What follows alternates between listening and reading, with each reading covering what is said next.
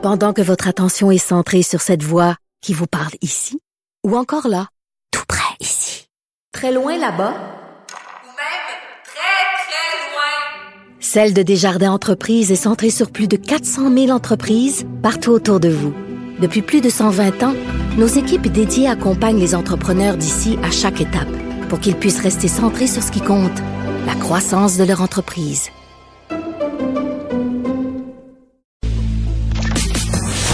Mario Dumont et Vincent Dessureau. Joignez-vous à la discussion. Appelez ou textez le 187 Cube Radio 1877 827 2346. Alors, le Québec qui s'apprête à revoir son, son régime forestier, c'est l'occasion de débats, évidemment. Pour les environnementalistes, euh, l'industrie forestière est un est un ennemi. Euh, les gens du, du secteur forestier, eux, considèrent que leurs dernières années ont été très difficile. Euh, ce matin, donc un collectif de signataires euh, qui viennent tous de l'industrie forestière, qui écrivent La forêt, un outil pour relancer euh, tout le Québec. Avec nous, Jean-François Samré, PDG du Conseil de l'industrie forestière du Québec. Bonjour. Bonjour, M. Dumont. Est-ce que vous êtes optimiste avec ce que le, gouvernement vous promet?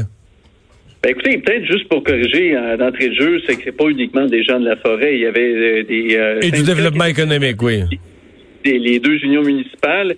Et euh, tout le monde appelait à permettre à la forêt de jouer euh, son double rôle, créer de la richesse au Québec et également de euh, diminuer les GES et le faire de façon durable parce qu'il faut réaliser qu'au Québec, annuellement, on récolte 0,2 de l'ensemble du territoire forestier. 0,2 est coupé, remise en production et tout ça est encadré par une loi sur l'aménagement durable des forêts. Mais à Montréal, à Montréal, la croyance est encore que c'est les coupes à blanc massives partout, qu'on coupe, on coupe, on coupe.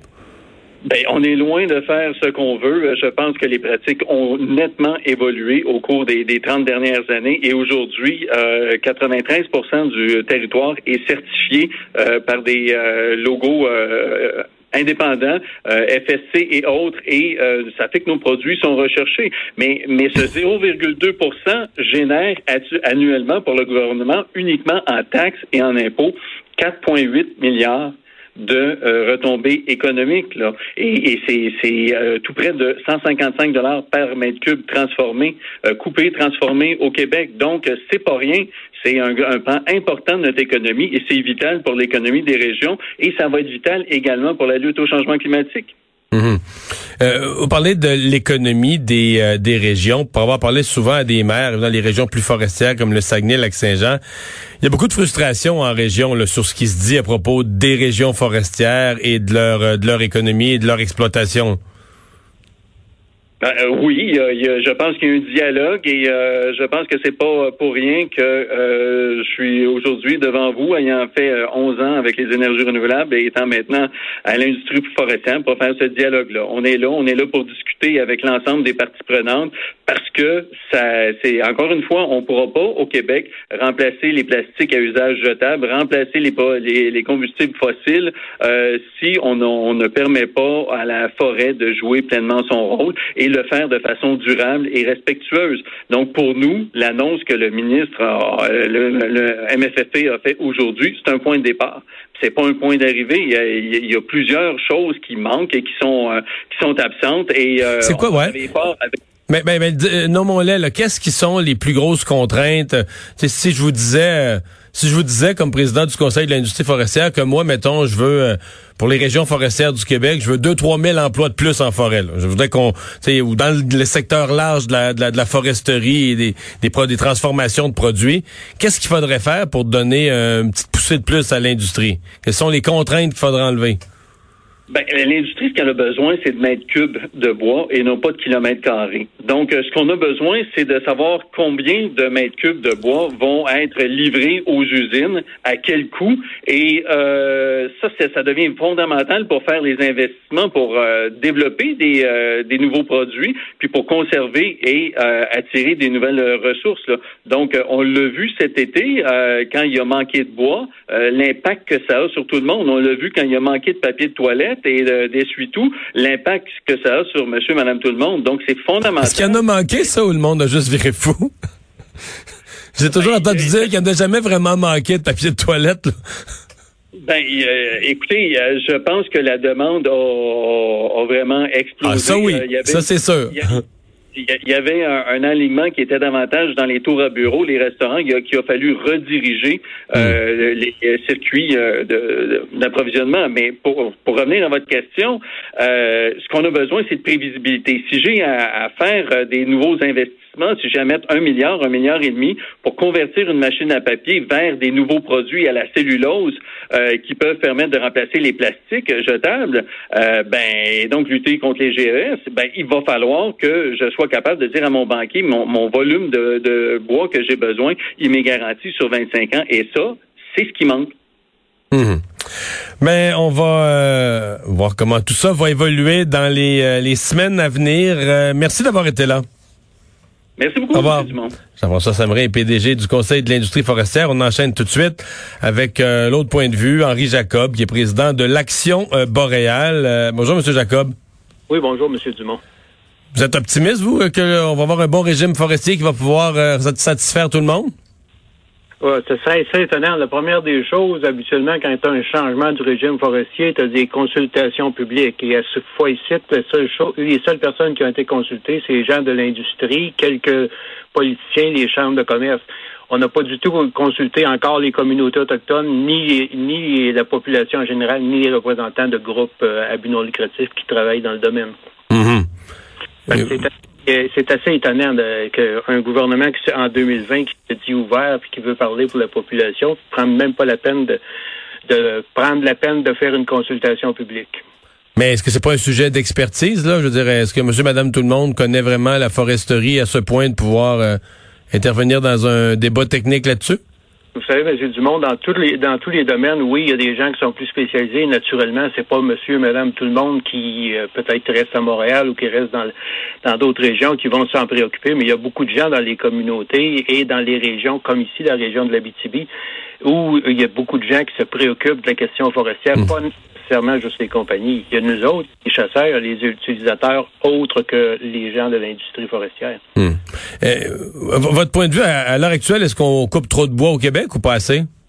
En fait, le rapport Coulomb en 2004 était assez clair. On a fait diminuer de 20% les coupes forestières dans les régions, et c'est pas, pas des écologistes, c'est la commission Coulomb. Monsieur Coulomb, si vous vous rappelez de lui, c'était pas, c'était loin d'être un écologiste, et qui est arrivé à la conclusion qu'il fallait diminuer de 20% de la coupe parce qu'on coupait trop, et surtout on coupait beaucoup trop vite. C'est ça le problème, c'est que souvent c'est qu'on coupe beaucoup trop vite, et on ne permet pas à la forêt de se régénérer de façon euh, plus naturelle et suffisante.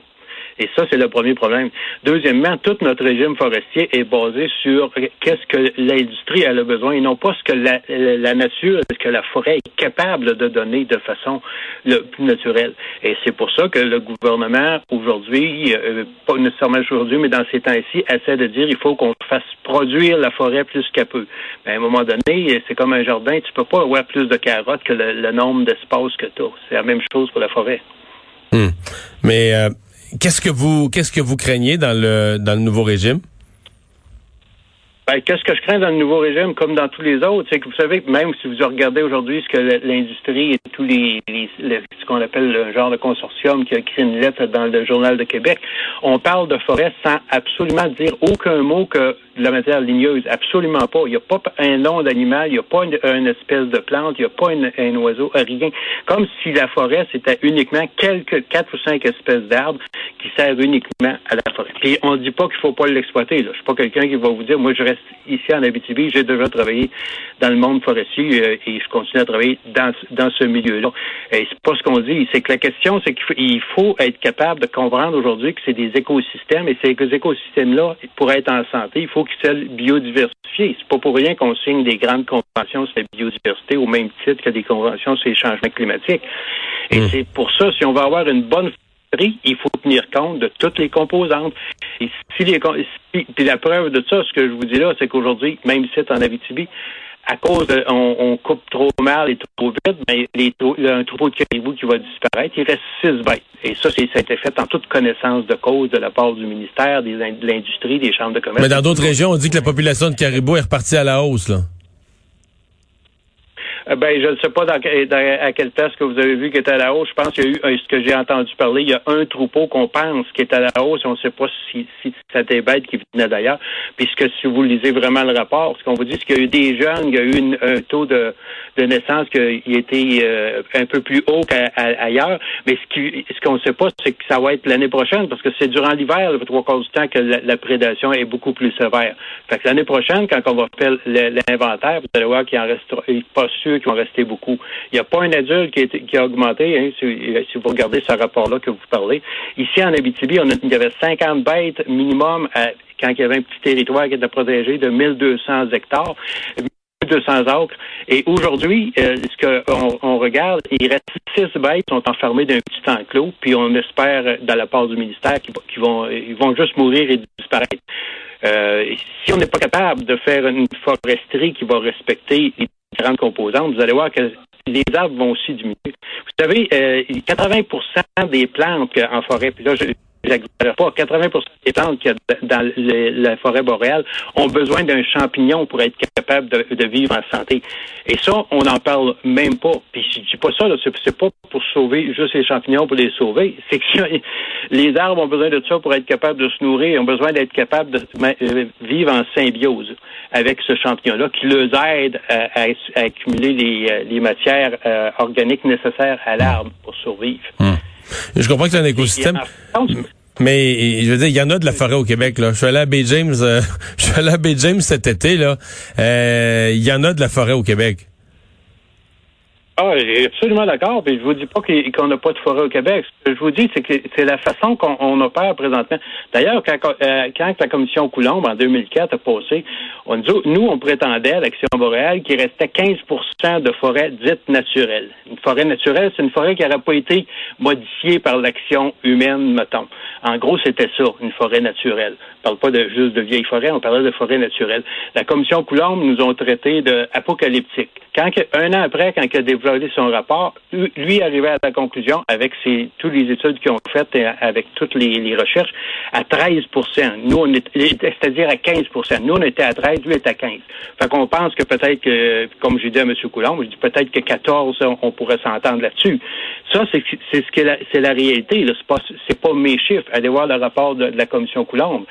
Ça veut dire que la forêt qu'on a présentement, c'est qu'on la coupe beaucoup trop vite. On ne donne pas aux arbres, même juste les arbres qu'on a besoin pour l'industrie, on ne leur donne pas le temps de pousser. Et le gouvernement, qui, est là présentement, vient de nous dire qu'on va baisser l'âge des vieux arbres pour donner l'impression qu'on a plus de vieilles forêts. Autrement dit, un, peuplement qu'avant que le gouvernement considérait vieille à 90 ans, on va le descendre à 85 ans pour dire voici, on a beaucoup plus de forêts, de vieilles forêts. Euh, c'est une façon un peu, euh, je dirais, malhonnête de vouloir expliquer aux gens comment qu'on aurait une belle forêt. Juste sur la question des C'est aussi bon, mais, c'est aussi bon pour les changements. Non, non, non, mais là-dessus, là, de réduire l'âge, c'est excellent pour les changements climatiques parce que ces forêts rendues à un certain âge, là, émettent du CO2 plutôt que d'en absorber. Donc, de réduire l'âge euh, de ce qu'on appelle une vieille forêt, ça veut dire à terme avoir plus de forêts qui vont capter du CO2 plutôt que d'en émettre. Ça, c'est bon? c'est pas tout à fait comme ça que ça fonctionne. Même une vieille forêt. C'est pas mal comme ça. Non, elle va émettre du, euh, du CO2 quand elle se décompose. Quand un arbre meurt, là, il se décompose. Oui, là, à la langue, il va émettre son, du CO2. Mais ce que ce que il n'est pas dit dans, dans ce que vous parlez, c'est que la, plus grande partie du CO2 qui est accumulé est dans le sol et pas nécessairement dans l'arbre.